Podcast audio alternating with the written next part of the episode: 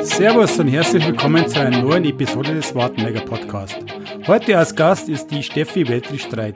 Wir ratschen mit ihr über die Geschichte der Weltrichschen Apotheke, das Corona-Testzentrum, ihr Engagement in den vielen Wartenberger Vereinen, das Familienleben in einer Bürgermeistersfamilie, über den bevorstehenden Kultursommer, über Cannabis, Gin Tonic und Vampire. Viel Spaß beim Zuhören.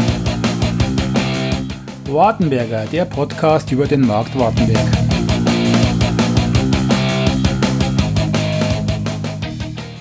Servus zu einer neuen Episode vom Wartenberger Podcast. Heute als Gast Steffi Weltrich-Streit. Sie führt nicht nur die Weltrische Apotheke, sondern spielt mehrere Instrumente, singt in diversen Chören, ist Gründungsmitglied vom Kulturmarkt, engagiert ist sie bei dem Freundeskreis der Klinik und ist auch noch im Gewerbeverein. Steffi ist außerdem der meistgewünschte Gast im Podcast. Hallo Steffi. Hallo, grüß euch. Und last but not least, Thomas Radimacher.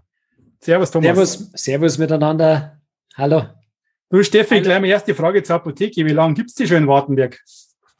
Also die Apotheke selber, die gibt es äh, schon seit 1865. Das, da, ist die, da ist überhaupt die Wartenberger Apotheke gegründet worden und die war damals noch auf dem Marktplatz, mitten auf dem Marktplatz.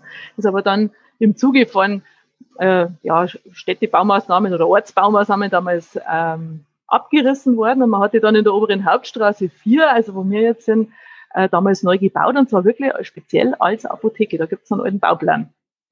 Und äh, war allerdings äh, nicht jetzt in Familienbesitz, sondern die Apotheke hat mein Großvater ähm, 1937 erworben. Also damals gab es ja keine Niederlassungsfreiheit, da musste man einen, äh, ja, eine, eine, eine freie Apotheke quasi erwerben, wenn man sich selbstständig machen wollte. Äh, der ist allerdings, also der Großvater ist dann 1942 schon verstorben an den Folgen einer Erkrankung, die er sich im Ersten Weltkrieg zugezogen hat. Da war mein Vater fünf Jahre alt. Und äh, dann war das Ganze ein bisschen schwierig, weil meine Oma war ja eigentlich äh, Volksschullehrerin, die war ja auch hier an der Schule Lehrerin einmal phasenweise. Ähm, und äh, damals gab es äh, das sogenannte Witwenrecht. Also das heißt, sie durfte die Apotheke selber führen, obwohl sie überhaupt nicht äh, Apothekerin war, äh, mit Hilfe eines Verwalters. Und zwar ein Jahr lang, damit äh, die Familie versorgt ist. Und äh, danach durfte sie das nicht mehr, dann musste sie die Apotheke verpachten. Und das hat man dann bis 1963 so durchgezogen. Und mein Vater musste dann eigentlich fast den Beruf ergreifen weil er die Apotheke ja dann weiterführen sollte im Sinne meiner Großmutter. Hat er das genau. gegen seinen Willen gemacht? Also wollte er ähm, eigentlich ganz was anderes werden, weil der Vater hat ja auch ganz viele unterschiedliche Talente. Ja, der hätte, er hat schon einen Hang zur Juristerei wohl gehabt, aber ich und, und wäre wahrscheinlich, wenn er nicht jetzt, wenn jetzt nicht diese Umstände gewesen wären, vielleicht in die Richtung gegangen. Ähm, er hat aber das dann trotzdem gemacht und hat sich ja dann anderweitig äh, seine, seinen Hobbys auch gewidmet in Form der Lokalpolitik und, und ähm, er war ja sehr musikalisch oder ist sehr musikalisch und äh, hat das natürlich dann auch ausgelebt. Also ich glaube, er konnte sich dann letzten Endes schon ganz gut verwirklichen in dem, in dem, in dem Job, aber er hat natürlich schon ein bisschen Vorgabe gehabt von zu Hause. War dann der Großvater auch schon Wartenberger oder ist der extra wegen der Apotheke hergezogen? Der ist wegen der Apotheke hergezogen, der äh, war Niederbayer, also äh, stammt aus, äh, aus Thaun bei, bei Paarkirchen und ja, hat sich einfach dann auf diese Apotheke her beworben mhm. und hat die dann eben erwerben können. Und warum bist jetzt du Apothekerin geworden? Ja, ich bin ja eigentlich mehr oder weniger, wie man so früher so gesagt hat, unterm Ladentisch aufgewachsen, so gewissermaßen. Also wir, wir wohnen oder ich wohne ja nach wie vor nur im Haus, wo die, in, in der die Apotheke ja untergebracht ist und das war bei uns früher auch nicht anders. Und das war irgendwie so tägliches Leben. Ich bin so groß geworden und ähm, habe dann schon Spaß gehabt dran. Also das war, also ich habe das jetzt nicht gegen meinen Willen ergriffen. Meine Eltern haben ja nie gezwungen. Also wenn ich, äh, ich habe durchaus einmal andere Ideen gehabt, aber ähm, mir hat dann doch äh, dieser Beruf eigentlich zugesagt und habe es dann auch gemacht. Ja, und habe es auch nicht bereut, muss ich sagen. Also ich bin es eigentlich bis heute noch gerne, auch wenn die Umstände manchmal, ja, mhm. nicht immer erfreulich sind, aber äh, eigentlich so das Wesen des Berufs, wenn man, wenn man das gern macht, dann kann man auch wirklich äh, schon, schon also mental gut leben damit. Das, das, das geht auch heute noch. Und die Erwartungshaltung der Eltern war dann nicht so, dass du das übernehmen solltest? Nein, ich glaube, sie haben sich gefreut, dass ich es gemacht habe. Aber wenn ich jetzt auf die Idee gekommen wäre, einen anderen Beruf zu ergreifen und mit dem wirklich glücklich geworden wäre, dann da das Einordnung gewesen. Also da habe ich nie irgendeinen Druck äh, verspürt. Mhm. Ich glaube, in allen anderen Bereichen hat es ja in der Apotheke oder im Apothekwesen, Apothekerwesen äh, ein bisschen Veränderungen gegeben. Wie ist denn, ähm, wie ist denn es mit der Online-Konkurrenz? Ist das, ist das eine große Konkurrenz? Merkst du das? Und äh, hat sich da irgendwie auch was geändert von der Ausrichtung ähm, des, ich sage mal in, in Anführungsstrichen, Unternehmens? Ja, gut, die Online-Konkurrenz, die äh, merken, merkt natürlich der ganze Berufsstand, das ist klar, äh, der gerade jetzt auch, äh, mein gut, pandemiebedingt ist ja auch in anderen Branchen noch, noch viel mehr ins Internet gerutscht, als das ähm, vorher schon der Fall war. Und äh, natürlich befinden wir uns in einem riesigen Preiskampf. Das muss man auch sagen. Das, äh, wir, wir müssen ja ganz andere Leistungen noch erbringen. Die müssen auch finanziert werden von gut, gut ausgebildetem Personal. Das heißt, wir, wir können da kein, nicht mit Kampfpreis auf dem, mit, mit Märkten konkurrieren. Das, das geht einfach nicht. Aber wir sind halt äh, mei vor Ort da. Wir müssen uns halt, ähm, also wir müssen uns halt gut aufstellen im Sinne von einer fundierten Beratungstätigkeit, von ähm, ähm, Angeboten, die halt einfach auch bloß vor Ort möglich sind. Das muss man einfach sagen. Steht jetzt nicht der Verkauf der Ware im, im Vordergrund, sondern auch die, die Dienstleistung dahinter, die Beratung. Ähm. Ja, die, die steht ganz klar dahinter. Und äh, wir haben ja in, äh, in Apotheken hat man ja in der Regel äh, relativ viel Stammkundschaft. Das heißt, man kennt sich ja über viele Jahre weg. Äh, mittlerweile geht's äh, mir schon so wie meiner wie, wie meiner Mutter zu, zu Ende ihrer Laufbahn. Ich sage, jetzt habe ich schon die Kinder groß werden sehen, weil schon in der nächsten Generation gelandet. äh, ist ja schon ganz lustig. Ähm, aber man begleitet ja doch viele durch ihr ganzes Leben durch und die begleiten einen selber ja auch. Also man hat ja doch durchaus gute oder enge Beziehungen zu seinen Kunden und die Kunden zu uns. Und ähm, das erleichtert natürlich also manche Beratungstätigkeit und äh, auch den Einsatz für den Einzelnen in speziellen Fällen. Ähm, ja, das ist enorm wichtig. Mhm. Und wir, wir müssen halt einfach durch unsere Fachkompetenz da jetzt punkten. Das hat natürlich für unser eins den, äh, die, auch die Herausforderung, dass wir uns auch ähm, ja, wissenschaftlich fit halten müssen. Weil da ist natürlich auch dann der Anspruch natürlich berechtigt, den man an uns hat, dass wir gescheit Auskunft geben können über Dinge. Genau. Dann noch gleich zur ähm, der ganzen Pharmaindustrie. Äh, es gibt ja gewisse Produkte, wie zum Beispiel das äh, Aspirin von Bayer und dann gibt es ja die No-Name-Produkte. Gibt es da einen gewissen Druck von diesen großen Pharmafirmen, dass man eher ein Produkt vertreibt? Oder ist es das so, dass du entscheiden kannst, was du in deiner Apotheke verkaufst? Also ich entscheide in meiner Apotheke, was ich verkaufe. Das ist der große Vorteil, dass wir halt keine Kette und kein Großunternehmen sind. Das heißt, ich habe ich bin der Chef und, und äh, äh, entscheide mich halt für ein gewisses ähm, ja, äh, Portfolio an, an, an Präparaten. Das ist natürlich äh, bestimmt auch die Kundennachfrage einen gewissen Teil dazu, aber ähm, das Schöne ist einfach, wenn man selbstständig ist und eben nicht irgendeiner einem großen Konzern angehört, dass man auch frei ist in der Entscheidung. Und, das, und ich suche mir halt dann ähm, das aus, wo ich mir denke, da passt das Preis-Leistungs-Verhältnis äh, und äh, man hat aber auch für alle Bedürfnisse dann irgendwas Passendes auf Lager. Also da sind wir Gott sei Dank frei. Das ist äh, anders wie, äh, wenn man sich jetzt vorstellen würde, man hätte jetzt irgendwie eine Handelskette, äh, wo ein, in der ein, irgendein Marketingleiter sagt, so, und jetzt verkauft ihr mal die nächsten vier Wochen nur noch Aspirin von Bayer und äh,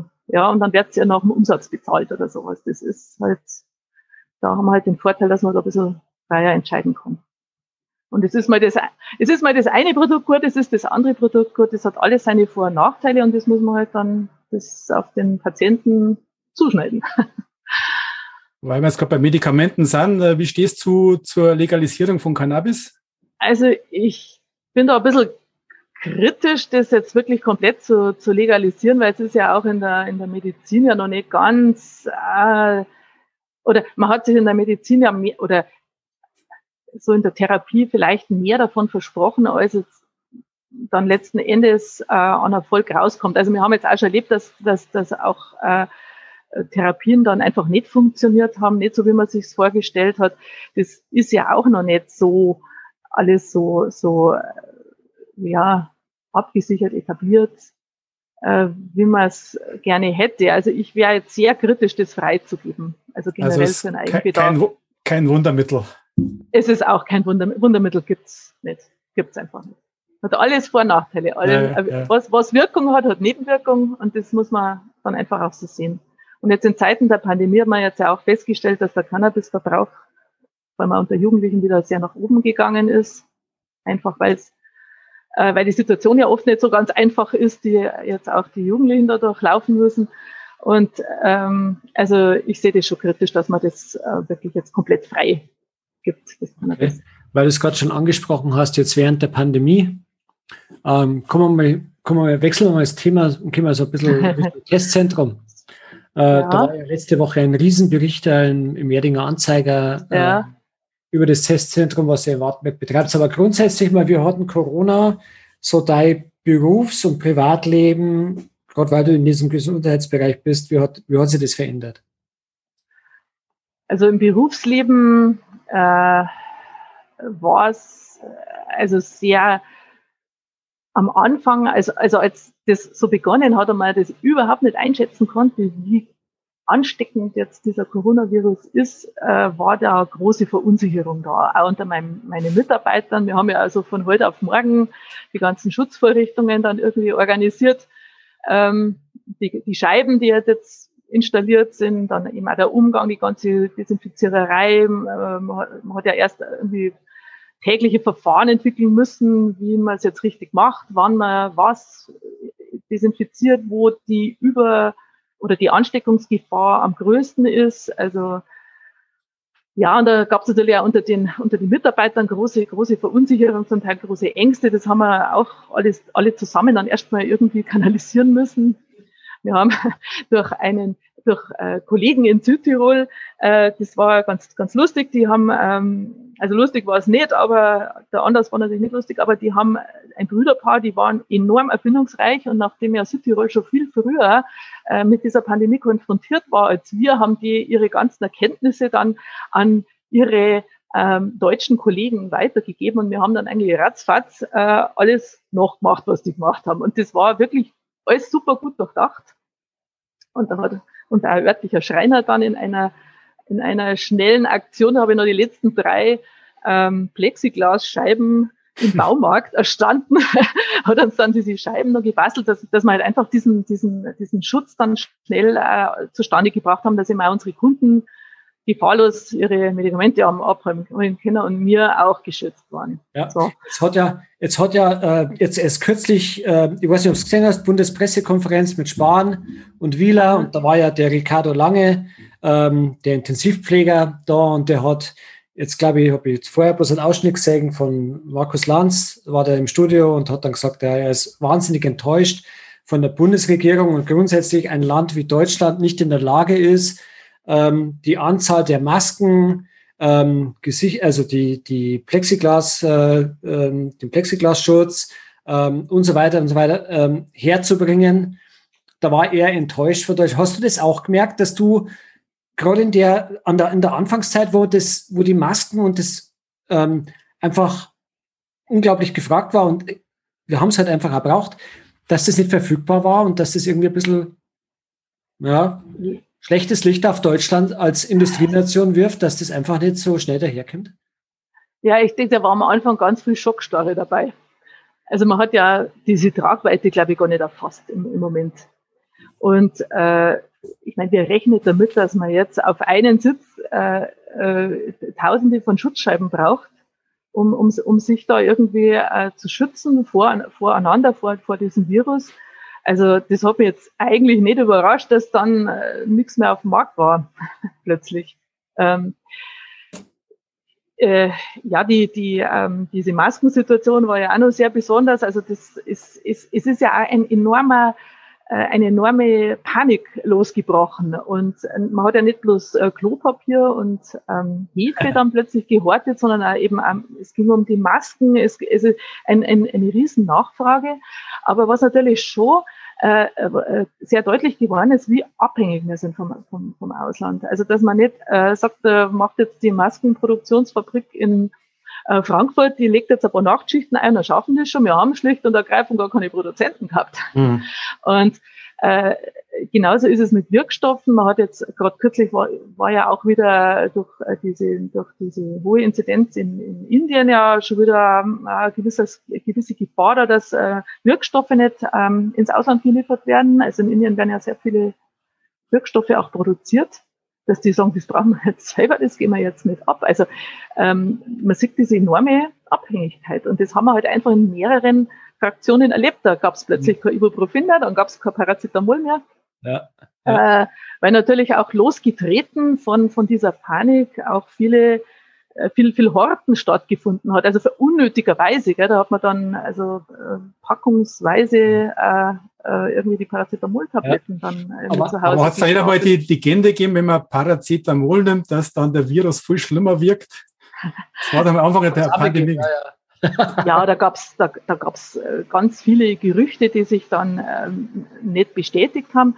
Äh, das ist ja die Gefahr äh, von, von, von Anwendungsbeobachtungen, die man einfach macht, dass man Zusammenhänge herstellt, die sich dann aber wissenschaftlich nicht nachweisen lässt. Das sind einfach Zufallsergebnisse, die können dann stimmen. Ja? Also man hat einfach äh, dort die Uni Wien damals irgendeinen Zusammenhang gemeint zu erkennen, aber das hat sich dann einfach nicht langfristig nicht, ähm, nicht, nicht bestätigt. Und wir sind bei der Erkenntnis, bei den Kenntnissen über diesen Coronavirus nur lange nicht am Ende der Fahnenstange, mhm. würde ich mal ja. sagen. Das werden wir jetzt erst im, im Nachgang, wenn wir mal hoffentlich wieder äh, eine wieder eine gewisse Normalität erreicht haben, die äh, halt in, in Forschungsarbeiten dann erst noch äh, nachvollziehen können. Wir werden sicher ja. feststellen, dass die eine oder andere einfach, Reaktion einfach falsch war.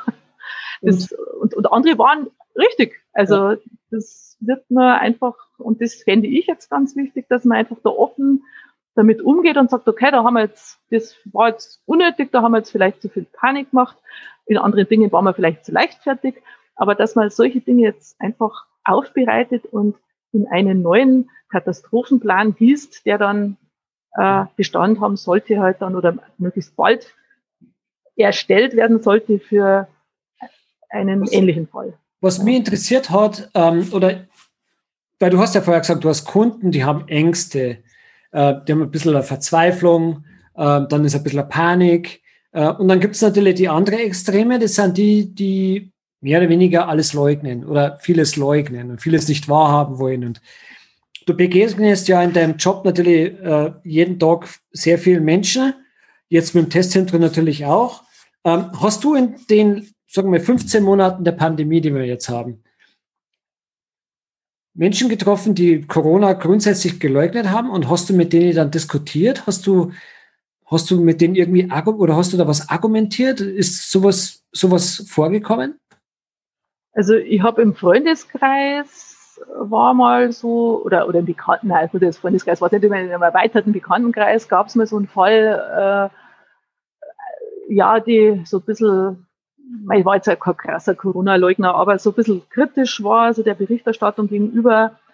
Also da ist irgendwann so, dass man nicht mehr diskutieren kann, weil da findet man nicht zusammen. Also man kann bloß, bei seiner, bei seinem Standpunkt einfach bleiben und ja, den halt einfach äh, seiner Meinung belassen, weil den kann man dann auch nicht äh, missionieren, wenn es mit Argumenten nicht funktioniert. Äh, Gott sei Dank, muss ich sagen, haben, waren, war, äh, haben, wir, haben wir hier im Wartenberger Umkreis, muss ich sagen, haben eigentlich alle oder die allermeisten wirklich sehr vernünftig und sehr bedacht reagiert. Also wir haben, wir haben im Grunde keine unguten Diskussionen führen müssen äh, einmal die eine oder andere Reaktion der, der Regierung auf, auf äh, gewisse Sachverhalte, die natürlich schon, ich meine, da, klar, da kann man manchmal wirklich geteilter Meinung sein, aber, Aber es, ich muss Gott sei Dank sagen, wir haben keine, äh, keine, keine krassen Fälle jetzt um uns herum gehabt. Toi, toi, toi, okay. muss man sagen, ja. Du und der Nötel Philipp von der Nikolai mhm. Apotheke betreibt ja zusammen dieses Testzentrum. Mhm. Wie viel Aufwand ist das für dich so neben der Apotheke? Ja, das war, also gerade am Anfang war es schon sehr viel, weil wir haben das in 14 Tagen so mehr oder minder aus dem Boden gestampft, äh, weil, also wir hätten ja prinzipiell jeder für sich in der jeweiligen Apotheke hätten wir das ja anbieten können, bloß da, das hätte also unsere räumlichen Möglichkeiten komplett gesprengt.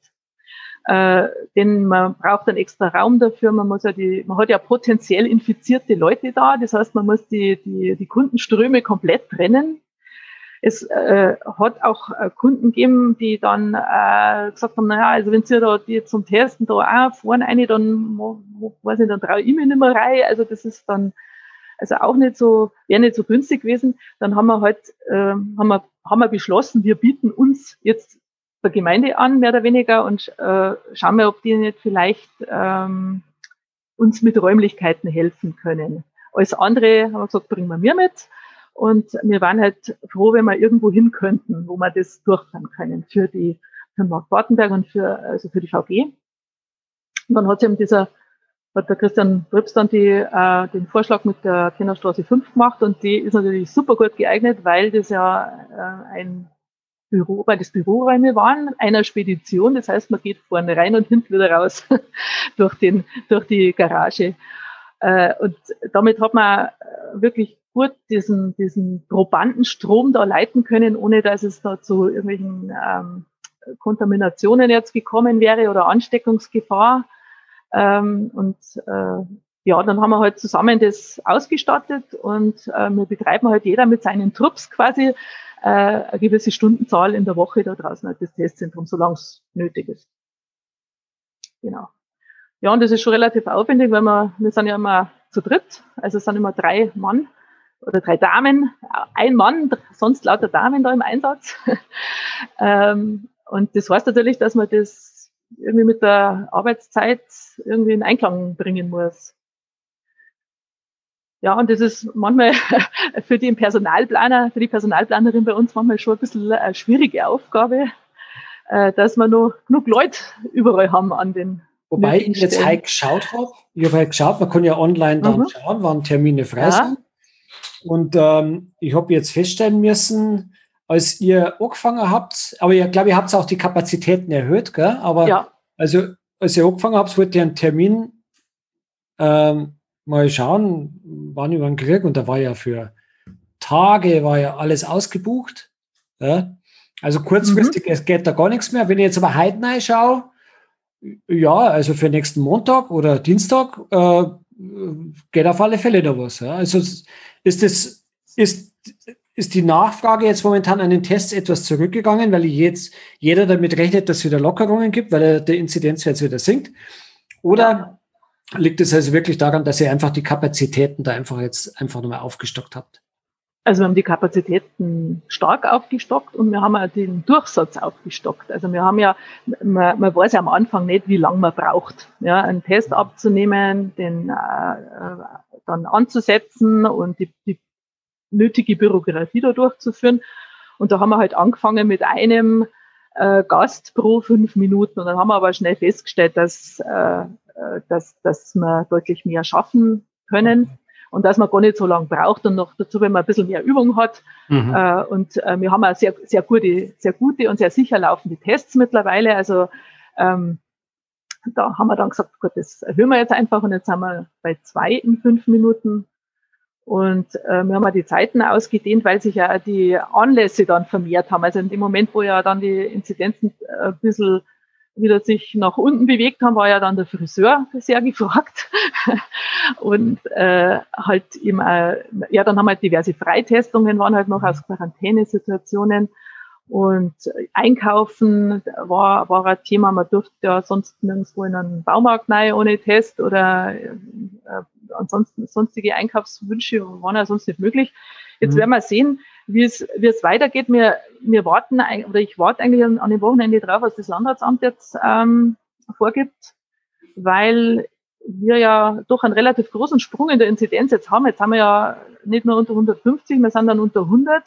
Und dann ist halt die Frage, wie viel ähm, da noch nötig ist an, an Testungen. Auf der anderen Seite geht die Gastronomie jetzt an den Start. Äh, und ja, und jetzt wird, mal werden wir jetzt sehen, was, was, was passiert. und je nachdem werden wir dann halt die Testzeiten vermindern oder ausweiten oder was auch immer. Also das werden wir dann sehen, was passiert. Ja, ja, spannend, äh, bleibt spannend das Ganze. Ja, ja. Ja, es ist gar nicht so einfach, weil jetzt kommen die Urlaubszeiten auch bei uns, weil meine Mitarbeiterinnen jetzt mittlerweile auch ein bisschen am Zahnfleisch sind. Also wir haben jetzt ja auch äh, wirklich äh, anstrengende Monate gehabt und jetzt braucht ja jeder mal seinen Urlaub und jetzt versuchen wir halt gerade da irgendwie die Quadratur des Kreises mit uns ein bisschen externer Unterstützung mittlerweile. Jetzt haben wir uns noch ein paar dazugeholt, die äh, uns ein bisschen mit verstärken. Genau. Gut, dann darf ich mal sagen, verlasst bei das leidige Thema Corona mal ein bisschen. Ja, genau, ähm, genau, genau, gute Idee. ich denke mal, du hast ja viel Freizeit, ähm, wo verloren gegangen ist, wo praktisch dein Mann dran büßen muss. ähm, ja. Wo, wo, hast du deinen Mann kennengelernt? Im Studium im Studium, der war ähm, in, neben mir im Labor. Also wir haben ja miteinander angefangen zu studieren. Also zum ersten Mal gesehen habe ich bei der Einführungsveranstaltung im Pharmaziestudium. Der ist dann gerade so aus, der, aus dem letzten Bundeswehrmanöver äh, mit Hängen und Würgen hat er, das, hat er den Termin noch geschafft. Und äh, wir waren dann in der gleichen Laborgruppe ähm, und waren aber nicht gleich beieinander. Also das hat schon noch, auch noch ein bisschen gedauert. Das braucht das gefunkt Aber, genau. Aber äh, ja, wir haben so ein, so ein, so ein Freundeskreis, also wir sind eigentlich heute noch, das ist wie in der Schule, also so, so eine kleine Gruppe von, von mittlerweile Kollegen, äh, sehr, sehr gut befreundet und ähm, ja, in, innerhalb dieser, dieser Gruppe haben wir dann, sind wir uns dann näher gekommen, sag ich jetzt mal. genau. Ich ja, habe einmal gelesen, dass ihr sehr gern verreist, also wenn es möglich ist. Ja, äh, wir, wir, sind, äh, wir, sind, wir reisen, verreisen gerne und wir sind bekennende Deutschlandverreiser. Und zwar also sehr gerne seit einiger Zeit mit dem Zug. Ah, das, äh, das ist zwar manchmal ein bisschen eine gewichtige Angelegenheit, weil mein Mann ja gern fotografiert und der schleppt dann immer einen super schweren Fotorucksack durch die Gegend. Da müssen halt dann andere Dinge ein bisschen zurückstecken, die man da so mitnimmt. Aber, aber wir haben eigentlich, also wir machen das echt gern, weil, weil, weil man einfach sich in den Zug setzt und dann ist nicht stressig, um in den Urlaub zu kommen. Also so, sofern natürlich jetzt nicht die Bundesbahn Stress macht, aber eigentlich, sage ich mal, haben wir Glück gehabt bis jetzt. Und wir sind gerne in Norddeutschland unterwegs und machen wir gerne Städtereisen und im Ruhrgebiet und also unsere letzte größere Reise war dann so Warnemünde, Leipzig, irgendwie so in der Ecke mhm. rum und okay. äh, Berlin und äh, das macht uns jetzt momentan viel Spaß. Also ja soll nicht heißen, dass wir dann gerne mal wieder woanders hinfahren, aber, aber es gibt im eigenen Land so viel zu sehen und äh, wir haben halt nicht, also im Urlaub fahren ist halt bei mir persönlich so, ich möchte nicht so gern so lange weg, weil das für den Betrieb immer ein bisschen schwierig ist. Und äh, ich mag nicht so gern lange Anfahrtswege haben. Also wenn ich jetzt äh, lange Flugreise noch hätte, das darf mir so anstrengen und man hätte eigentlich von der Zeit dazwischen nicht so viel drum machen, machen wir jetzt momentan lieber, lieber sowas. Ja, und man sieht viel, man lernt viel. Ja, ja, genau, genau. Du, du hast da, du hast eine Schwester? Ja.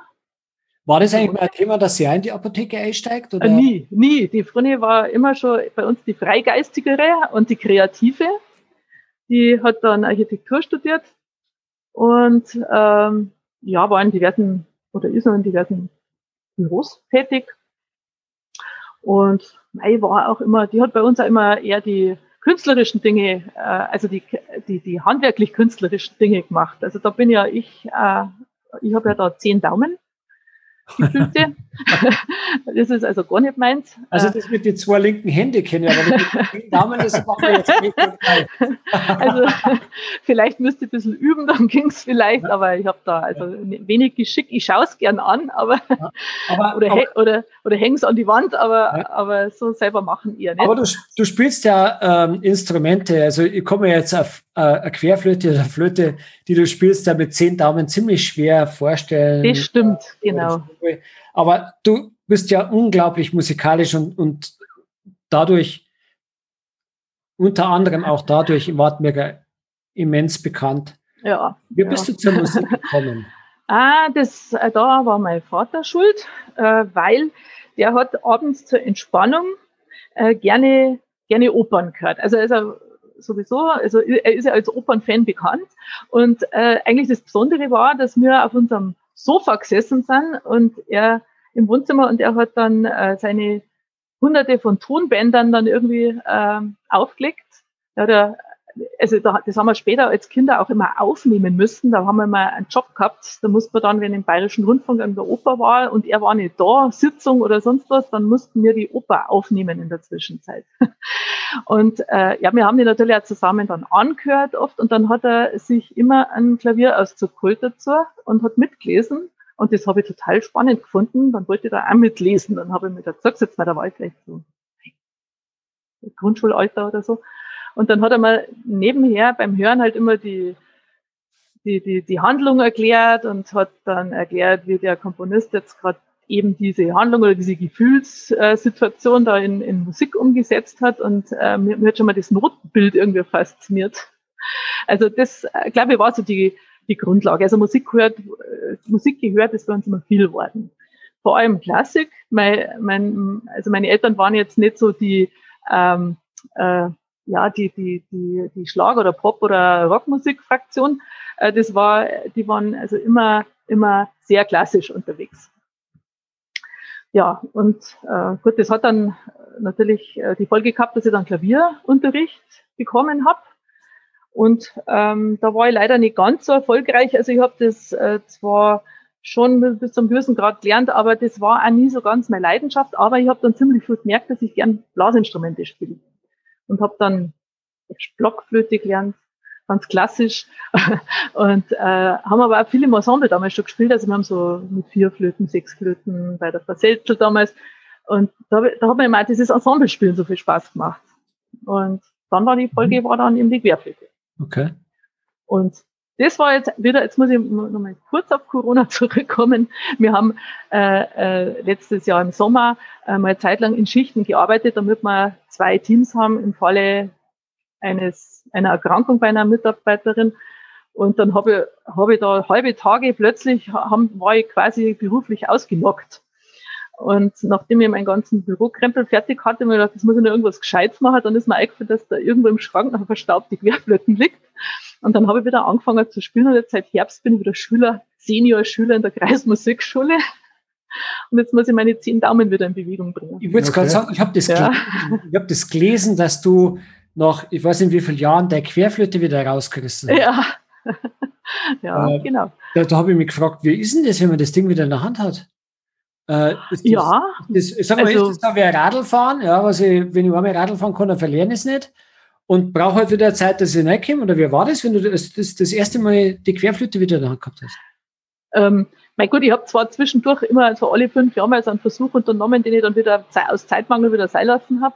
Äh, gut, man ist, ich habe einfach gemerkt, dass ich, dass ich so ansatztechnisch an meine Grenzen komme, ohne Unterricht und habe dann gedacht, entweder mache ich es jetzt gescheit oder ich lasse es bleiben. Und äh, aber dadurch, dass ich relativ dann doch mehr Zeit gehabt habe zum Üben in, in der Zeit, äh, ähm, habe ich dann gedacht, na, das mache ich jetzt einfach, weil ähm, jetzt vom Singen her ist es ja so, irgendwann, äh, sage ich mal, ist das Alter da, wo man da nicht mehr jetzt solistisch so viel machen kann. Und dann habe ich, habe ich was fürs Alter, habe ich mir gedacht. und das macht jetzt total Spaß, äh, weil ich einen sehr, sehr guten Flötenlehrer habe, der ähm, da bin jetzt auch schon in, äh, in den Genuss von Zoom-Unterricht gekommen jetzt, im, im, jetzt in den letzten Wochen. Aber der das ganz toll macht und ähm, ja, also das ist jetzt echt eine Bereicherung. Das ist was Positives aus der Pandemie. Ja, schön. Für mich. Genau. Weil du bist ja eine äh, ganz tolle äh, Solosängerin und was du gerade erwähnt hast, der Ausbildung hast du ja, glaube ich, auch genossen. Mhm, ja. Funktioniert das dann nachher? Schulst du deine Stimme? Pflegst du die? Ähm, kann man sich irgendwie so, also für mich, ich kann mir das nicht so wirklich vorstellen, wie das, wie das dann, wie man die Stimme auch so hält, wie sie ist dann. Also mein Gesamtlehrer hat immer gesagt, das ist wie Hochleistungssport. Das ist ja eigentlich jetzt nicht so fremd. Also es ist ja, äh, es sind ja, es sind im Prinzip ja Muskeln, die man trainiert. Also die Stimmbänder sind, ist ja auch eine, eine Muskulatur. Und die muss man natürlich trainieren. Das ist natürlich bei einem äh, ja, selbstständigen Menschen oft ein bisschen schwierig. Und äh, ich merke natürlich schon auch, dass mir das schon gut tun würde, wenn ich regelmäßiger trainieren oder üben würde, was ja. natürlich wirklich oft, oft nicht, einfach nicht geht. Okay, wie oft übst du dann so in der Woche oder, oder grundsätzlich? Also ich bin ein Anfallsüber gewissermaßen. Also wenn ich, wenn ich Anlässe habe, dann, dann übe ich natürlich mehr und wenn dann gerade nichts ansteht, dann, äh, äh, dann, dann überlagert der Alltag das und dann mache ich halt natürlich wieder weniger.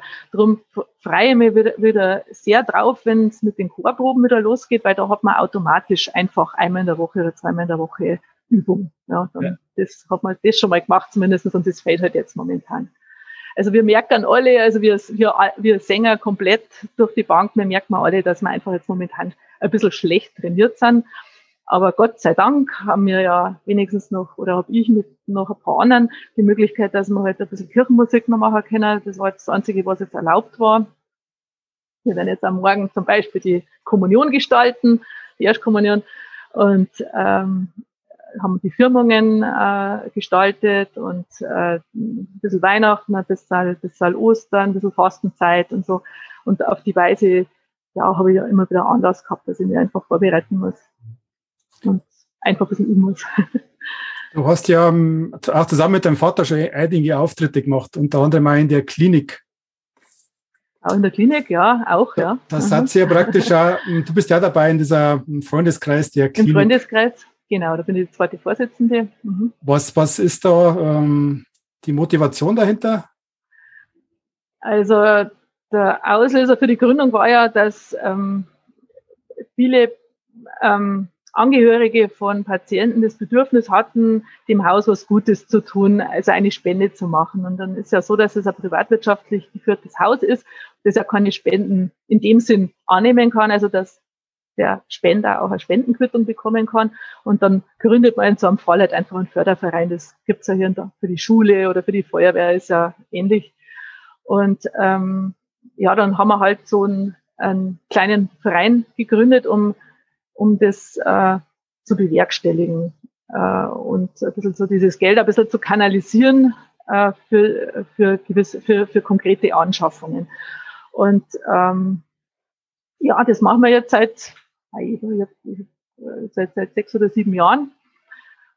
Äh, und glaube ich, machen wir das relativ erfolgreich. Also wir haben äh, eigentlich immer ganz guten Spendenzulauf gehabt. Jetzt pandemiebedingt natürlich hat der wieder ein bisschen nachgelassen.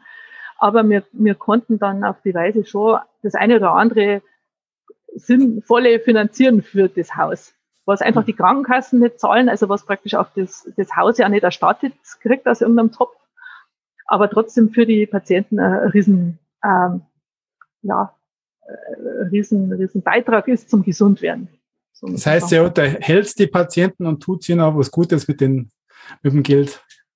Genau, also mit, den, mit dem Geld, was machen wir da? Wir, wir finanzieren zum Beispiel die Musiktherapie am Haus. Und das ist, also wenn man das mal gesehen hat, ich habe mal eine Stunde mal anschauen dürfen, das ist, äh, das ist so fantastisch, was man aus, äh, äh, was man für die, für die alten Menschen da wirklich leisten kann, äh, die aus ihrer ganzen Lethargie wirklich mal rausgerissen werden. Ähm, die, und da gibt's ja, also mein, mein, mein Vater hat immer so einen, so einen Spruch gehabt, dass Musik unter, unter Umgehung des Hirns sofort ins Herz geht.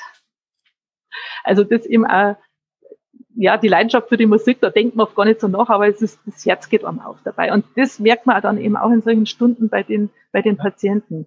Und in dem Moment kommt man auch an die ein bisschen besser ran, auch wenn es ihnen mental nicht gut geht, wenn es demente Patienten sind und so. Ja. Wir haben, wir haben kürzlich, wir haben kürzlich erst ein Gespräch gehabt mit dem Geschäftsführer der Klinik, wo mir mhm. auch aufgefallen ist, dass in der Klinik ja sehr viele Veranstaltungen der Art stattfinden, was für eine Klinik vielleicht auch nicht ganz üblich ist. Mhm. Aber ich kann mir es unheimlich gut vorstellen, dass gerade in der Klinik, wo die ältere Menschen eine sehr eine längere Aufenthaltszeit haben, als jetzt in, in vielleicht in anderen Kliniken, ähm, das absolute Bereicherung ist für eben diese, diese Patienten. Auf jeden Fall. Und die Frau Polus, also unsere erste Vorsitzende, die organisiert ja, wenn es möglich ist, natürlich Jetzt geht's ja leider gar nicht. Äh, auch so Patientenunterhaltungen unter der Woche am Nachmittag und die sind immer enorm gefragt. Da kommen dann, äh, kommt die Familie Ernst, die mit ihnen musiziert oder es liest jemand was vor und da sind immer, da ist der, der große Saal immer, immer rappelvoll. äh, einfach als kleine Unterhaltung so in diesem, mhm. diesem Alltag. Mhm. Ja, und ja, gut, und da, da gibt's mal hier was, mal da was. Die Aromatherapie unterstützt man. Und äh, jetzt haben wir diese, diese Torwarttafel mit bezuschusst, diese äh, Vorrichtung für zur Demenzbetreuung. Äh, also da gibt's echt feine Sachen und das könnte sonst äh, das Haus ja. nicht in dem Umfang machen. Ja. Ja. Du bist ja noch Gründungsmitglied vom äh, Kulturmarkt, ja. soweit ich weiß. ja. Erzählen Sie mal kurz, was der Kulturmarkt so macht. Also der Kulturmarkt ähm, hat sich so auf die Fahne geschrieben, äh, kulturelle Veranstaltungen jedweder Art für einen Ort zu organisieren äh, und anzubieten. Und äh, da geht's, die Bandbreite war, also wenn man jetzt mal bis in die Anfangszeit zurückgeht, ist es gegangen von der Opernnacht über Lesungen, über, über Kinonächte, ähm, äh, äh, Dichterlesungen, äh, Klinik, äh, also wir haben auch die Klinikkonzerte unter anderem mitbestritten, äh, dann die ganzen Konzerte im kleinen Saal früher, ähm, äh, Ausstellungen, Fotoausstellungen, also umfasst eigentlich eine große Bandbreite. Äh, wir haben eine Reihe Weltbilder, in der halt ähm, wissenschaftliche, naturwissenschaftliche Vorträge gelaufen sind historische äh, Dia-Vorträge, ja, alles Mögliche. Ja. Und wir wollen halt einfach für einen Ort äh, nah, ortsnah Veranstaltungen anbieten. Also in der Gründungszeit war es ja so, dass in Wartenberg noch nicht viel Angebot vorhanden war. Also da musste man eigentlich für alles irgendwo einen Ort verlassen. Also entweder um ein Kino zu sehen oder ähm, einen Vortrag zu hören und so. Und da haben wir gesagt, diese Lücke, die wollen wir jetzt einfach mal ein bisschen schließen. Ähm, und ja gut, jetzt mittlerweile stellt sich das ein bisschen anders dar. Jetzt ist einfach generell viel mehr los. Also die, die äh, bieten ja andere Vereine auch tolle Sachen an. Ja. Und jetzt muss man schauen, dass man da mit den anderen zusammen halt äh, ein schönes Angebot für, für einen Ort einfach machen. Aber ich glaube, ich glaube dadurch, äh, durch das durch die Aktionen oder Aktivitäten des Kulturmarkts hat man ein bisschen auch die Aktivitäten der anderen Vereine angeschoben, wenn ich ehrlich bin. Und dann ist das natürlich auch für viele Vereine, so Veranstaltungen sind natürlich auch finanziell immer äh, ein gewisser Baustein. Ich meine, du bist in ganz vielen Vereinen dabei, was ich so gesehen habe. Der Kulturmarkt ist ja jetzt bloß eins und der Freundeskreis der Klinik das andere. Aber da gibt es die Fotofreunde, du bist beim, beim Wartenberger Gewerbeverein dabei, ja. bist im Chor dabei. Und wenn wir uns über jeden Einzelnen unterhalten, dann brauchen wir wahrscheinlich nur zwei. Ja. ja. Aber ähm, was mir, was mir heute Nachmittag mal so wieder eingefallen ist, ich habe die öfters mal gesehen von deinem Zuhause auf dem Weg in die Apotheke. Oder mal wieder retour. Oder du marschierst irgendwann einmal äh, quer durch den Markt. Und ja. immer wenn ich sehe, bist du mehr oder weniger so ein bisschen im Laufschritt. Ja. Mhm. Und, und wenn ich das jetzt, wo du überall dabei bist, denke ich mir, was für eine Power. Also, also, äh, was steckt da alles dahinter? Ich meine, das ist ja unglaublich viel, was du da machst. Ja. Wo, wo nimmst du die, die Power her? Ich weiß nicht, ich bin das so gewohnt, ich bin immer schon so gewesen. Das ist, ich glaube, das ist ein bisschen mein, mein Naturell, dass, dass ich da, also mich, mich erschöpft da so schnell jetzt in dem Sinn nichts. Also ich merke dann halt irgendwann mal, wird der Kopf leer, dann muss, dann heißt das, jetzt muss ich mal Urlaub machen. Und dann machen wir halt wieder eine unserer schönen Städtereisen oder so, oder wir machen wir mal im, in der Bergauszeit oder sowas, ja. oder gehen mal Radl fahren. Ähm, äh, aber also ich, ich, ich, ich mache das einfach alles irgendwo gern ähm, und, und drum, ja, also ich, ja. ich, ich mag auch, ich, ich bin gern in Kontakt, äh, sag mal so, äh, auch mit Leuten. Ich organisiere gern was. Ich bin, also ich glaube, ich mhm. war also in einem anderen Leben bei irgendwie so irgendwas Organisatorisches waren wahrscheinlich. Okay. um, ähm, wir haben ein paar Fragen zu deinem Vater und uh, so zur Politik grundsätzlich, aber eins darf mich jetzt so in, in Sachen Kultur nur interessieren im Gespräch also dieser Kultursommer am Nikolaiberg. Inwiefern ja. bist du da involviert? Bist du da in, in irgendeiner Form mit dabei? Ähm, wir sind ja beim Kulturmarkt mit dabei und äh, wir haben uns jetzt beteiligt äh, mit, äh, mit Gesangphonics. Also wir organisieren jetzt praktisch ein, ein Konzert über den Kulturmarkt bei diesem ganzen Festival äh, und auftreten der wir mit äh, Xangphonics und äh, mit den fliegenden Haien. Ah, das ist, ähm, das ist die Christina Paulini. Die Christina Paulini, genau. genau. Ja. Mhm. ja. okay. Ah, cool. Ja, ja das wird, also wir sind gerade ein bisschen dabei, unser Programm zu überlegen. Das wird ah, jetzt spannend. der Zeitplan? Der, der Zeitplan ist äh, 30. Juli, glaube ich, war das. 30. Juli. Ja. Mhm. ja, das ist ein bisschen vielleicht. Geht's ja. dann? Ja, ich hoffe, dass wir bald wieder zusammen proben dürfen äh, weil das wäre natürlich dann schon wichtig, wenn wir, wenn wir sind ja dann zu, zu neunt. Ja, da geht's dann. Ja, genau. Okay. Ja, ja cool. Ähm, dann, weil der Thomas gesagt hat über den Vater, also der Gustav Weltrick, Altbürgermeister von 84 bis 2002. War das äh, oder ist das ein Vorbild für dich?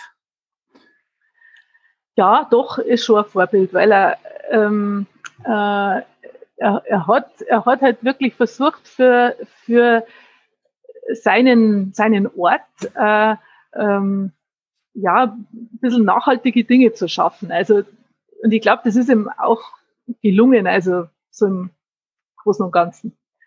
Also, dass er einfach ein bisschen, also auch gerade die Kulturschiene ein bisschen ähm, da vorangebracht hat mit, mit, mit, dem Medienzentrum und auch mit, der, mit dem kleinen Saal in der, in der Strogenhalle, weil es hat ja vorher äh, keine Möglichkeit gegeben, jetzt zum Beispiel Konzerte zu veranstalten.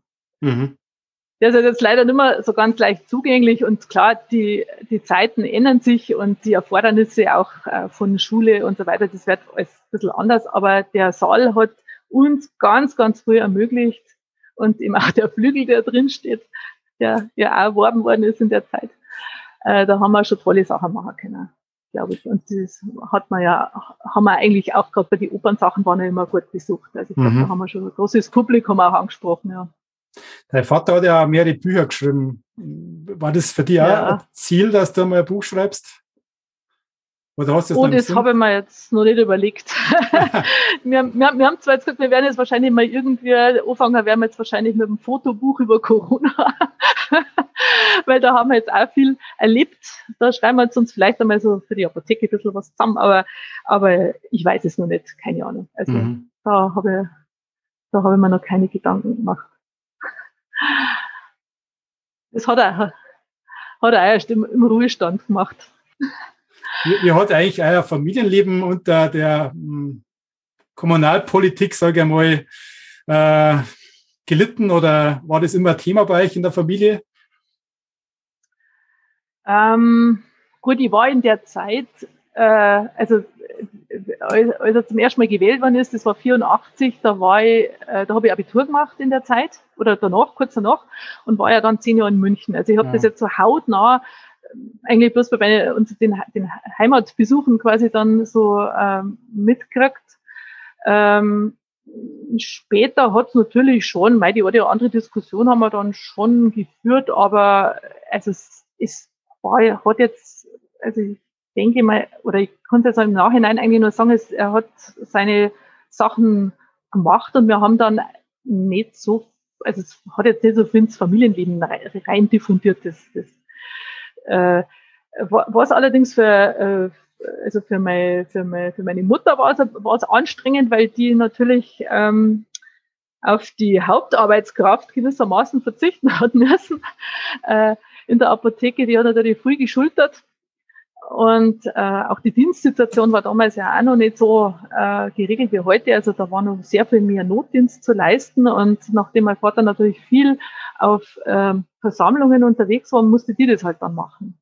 Mhm. Und wie ich dann fertig war und ich bin dann, ähm, ich bin ja äh, 92 heim wieder, da habe ich halt dann viel abgenommen. Ähm, Urlaubsvertretungen, Notdienste und sowas, da, die sind ja dann auch ausgezogen in die Heimstraße. Und dann war ich hier im Haus und habe dann halt die, die Dienste gemacht. Also da habe ich nicht ein bisschen was abnehmen können, aber ähm, vorher hat da schon mal mein, mein, war meine Mutter die starke Frau im, im Hintergrund, muss man sagen. Ja. ja. Und was ist mit ähm, deinem politischen Engagement? Ist da nichts von deinem Vater im Blut, oh, ja. sagst du, mir erst einmal gerne in die Kommunalpolitik einsteigen. Gemeinderat. Ich habe keine Bürgermeisterin gehabt übrigens, gell? Bitte? noch keine Bürgermeisterin. Keine Bürgermeisterin, ja. also äh, ich weiß jetzt nicht, ob das so mir so liegen würde, ganz ehrlich. Also äh, ich habe so viel so viele Betätigungsfelder, die mir viel Spaß machen und ich habe ja mitgekriegt, wie, mhm. wie, wie schwierig und mhm. wie zeitraubend das natürlich auch ist.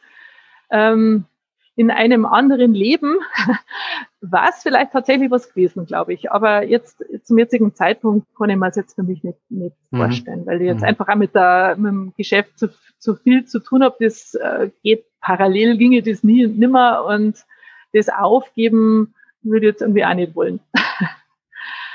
also ich mache jetzt eher meine die anderen Dinge in den Vereinen und finde es super, dass man gut zusammenarbeiten kann. Also ähm, also mit den, dass man die, die in der Kommunalpolitik tatsächlich dann auch äh, gewählt im Gemeinderat sitzen, mit denen äh, gut was erreichen kann, weil man braucht so ein Netzwerk im, im Ort. Also ja. Meine, meine, letzte Frage vielleicht vor den Rapid Fire Questions ist, ist wie, weil du gerade gesagt hast, die Zusammenarbeit, weil du ja in vielen Vereinen bist, das heißt, die Zusammenarbeit mit der Gemeinde ist ja immer irgendwo gegeben. Wie, wie siehst ja. du die Zusammensetzung vom Gemeinderat in der jetzigen Form? Zu früher vielleicht? Also es ist ja so, dass eigentlich jetzt der, ich finde den Altersdurchschnitt gut. Ich finde auch, dass so unterschiedlich, äh, unterschiedliche Persönlichkeiten mit drin sind. Ich finde das, also momentan finde find ich so die Zusammensetzung mhm. äh, äh, gut und ich glaube, dass, äh, also was ich, was ich bloß immer wünschen kann, ist, dass man immer gut miteinander diskutieren kann. Ich mhm. weiß ja nicht, ob das, also wird, ich denke mal, dass das auch gut funktioniert, aber äh, das wäre halt mein Wunsch, weil ich glaube, dann kann jeder, jeder wirklich die, die Dinge einbringen, äh, die eben, für, für die man so brennt. Und ich glaube, wir haben so viel Umstellung jetzt in der Gesellschaft und in der Wirtschaft und auch in der Umweltpolitik, dass man mhm dass man da wirklich für so einen Ort äh, einfach gut miteinander kämpfen muss. Ja, absolut. Gemeinsam erreicht man da was. Ja, ja. In der Diskussion natürlich, klar. ich würde sagen, dann ähm, glaube ich, kann man mal zu unseren Rapid Fire Questions gehen, Steffi. Ja. Gibt es etwas in deinem Leben, das du unbedingt noch machen möchtest? Ähm, also ich, ich träume immer so von einer Reise ins Blaue, also äh, ein Auto nehmen, jetzt muss man vielleicht sagen, ein E-Auto oder ein Radl oder was auch immer, äh, oder ein Zug. und einfach mal, also mit dem Zug kann das mal fast noch spannender vorstellen und dann einfach mal, äh, weiß ich nicht, vier, acht Wochen vor sich hin durch die Gegend reisen und einfach aussteigen, wo es, wo es, wo man meint, da wäre es interessant und da ein bisschen bleiben, bis man alles gesehen hat und dann wieder weiterfahren. Und da könnte man, also würde ich gerne mal so nach Nordeuropa fahren. Zum Beispiel. Das wäre mal so eine Geschichte. Und zwar mit, einfach mit Zeit, ohne zu wissen, dass ich in 14 Tagen wieder daheim sein muss. Äh, so ein bisschen Open End. Mhm. Gibt es außer jetzt der Reiserei und ähm, und ich glaube Radlfahren, weil ich, der Werner, glaube ich, fährt ja viel mit dem Radl in der Gegend umeinander und schleppt dich dann vielleicht ja. mit oder so, oder? Der schleppt mich mit. Mhm. Ja, genau. Habe ich in der Zeitung gelesen. Äh, Gibt es ja. außerdem irgendwelche Leidenschaften oder Hobbys, die du so hast? Ja gut, das Musizieren, ich lese gern, äh, ich gehe äh, gern ins, ins Theater und ins Kino. Mhm. Ähm, ich gehe gern Nordic Walken, ich gehe gern wandern. Ich mag es nicht so gern so anstrengend, also so Bergtouren und so. Ja, hin und wieder mal. äh, aber aber ich mag ich mag sehr gern so ein bisschen äh, in Gedanken nachhängen und so durch die durch die Natur laufen. Das mache ich sehr gerne äh, ja gut, es, muss, es Musizieren nimmt wahnsinnig viel Zeit in Anspruch und dann mehr Zeit habe ich schon immer. Aber ich glaube, ich hätte ja die zweite Frage, wie, wie, du dich fit hältst, schon beantwortet, oder? Nordic Walken und äh, Radlfahren. Und ja, ja, genau. Und ansonsten ständig schlechtes Gewissen haben, dass ich eigentlich viel zu wenig mache. Das glaube ich, kann man dir nicht sagen. ja, körperlich. Hast du ein Morgenritual oder wir schauen so die, ersten, die erste Stunde von dem Tag aus?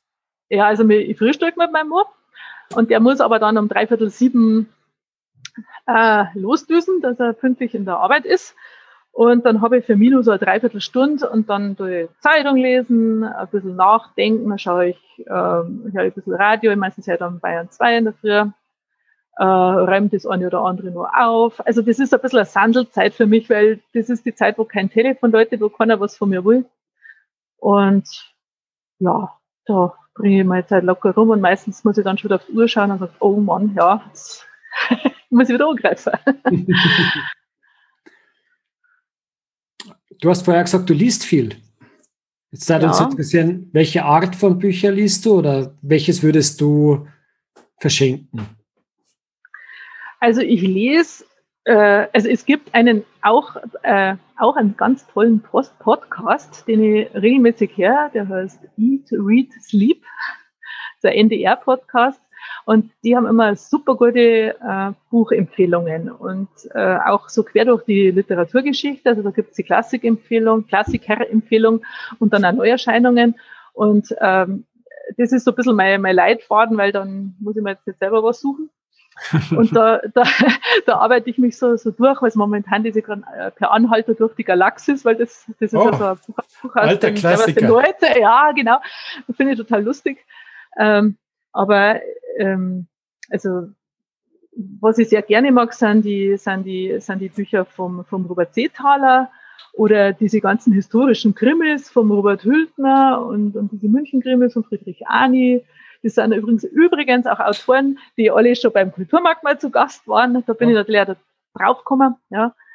Aber ich bin nicht sehr festgelegt. Also ich lese ganz, ganz viel sehr gerne und, und äh, muss auch feststellen, dass viele Bestseller-Bücher äh, äh, dann leider hinter dem Ruf hinterherhinken. Habe jetzt auch schon gemerkt, ja. Also der neueste Merkel-Krimi war jetzt nicht so ganz. Hast du einen Lieblingsfilm oder irgendeine Dokumentation, was du empfehlen kannst? Ähm, also es gibt es gibt ja diesen, diesen, diesen äh, von, von dem, ähm, so, und jetzt ist der Name weg, von dem Dorfner Filmemacher, diesen Waldfilm, den finde ich toll, den schaue ich mir immer wieder gern, oder wird er Gott sei Dank einmal mal wieder wiederholt. Mhm. Jan Haft, jetzt weiß ich wieder, vom Jan Haft. Äh, und an, an, an Spielfilmen habe ich jetzt nicht wirklich den Lieblingsfilm, aber was ich immer wieder mal gern denke, ist Tanz der Vampire. vom Roman Polanski, den finde ich, den finde ich genial. Ähm, von der Welt der Bücher, der Filme mal zurück wieder nach Wartenberg. Was schätzt du ja. an Wartenberg besonders? Also ich schätze an Wartenberg erstens mal die einmal die geografische Lage. Also das ist ja äh, schon ein Schauber, wie wir gelegen sind mit dem mit mit mit mit unserer Kantenlage gewissermaßen zwischen ja. Schotterebene und Hügelland. Und äh, da finde ich einfach mal einfach diese, diese Ausblicksmöglichkeiten finde ich toll. Ähm, dass man, dass wir das große Glück haben, das war natürlich auch das Glück des letzten Jahres, dass man 100 Meter geht und man ist im Grünen oder also und kann wunderbar spazieren gehen und ist ein bisschen raus und kriegt den Kopf wieder frei. Das ist auch ein Geschenk und das sollte man uns auch erhalten. Mhm. ähm, dann, was ich auch noch schön finde, also die, die ähm, gut, ich meine Kinderzeit, da hat Wartenberg, ich glaube, 1800 Einwohner gehabt. Jetzt sind wir bei 4000 Einwohner mehr. Äh, da hat sich natürlich so ein Ort schon verändert, aber trotzdem finde ich es immer noch schön, dass man die Leute kennt auf der Straße und äh, dass, äh, dass man sich grüßt, dass man mal einen Rat schaut irgendwo. Na gut, man kennt auch viele aus dem Geschäft, das ist auch klar, das macht es ein bisschen leichter. Ähm, aber ja, das, dass es noch, noch, Gott sei Dank, noch familiär ist bei uns. Und ich hoffe auch, dass wir uns das erhalten können. Und dass unser, und dass wir im Ort, und das gehört da vielleicht ein bisschen mit dazu, diese Infrastruktur noch haben, die wir haben, dass wir ein Billmeier haben, dass wir ein Buchgeschäft haben, dass wir diese, diese ganzen, äh, äh, äh, kulinar äh, kulinarischen und gastronomischen Angebote haben, dass wir ein Kaffee Hertel haben, dass wir noch so früh familiengeführte äh, Geschäfte haben im Ort. Das ist auch ein, ein, großer Glücksfall, weil das ist in Orten unserer Größe nicht unbedingt eine Selbstverständlichkeit, dass man das noch, dass man das noch so hat.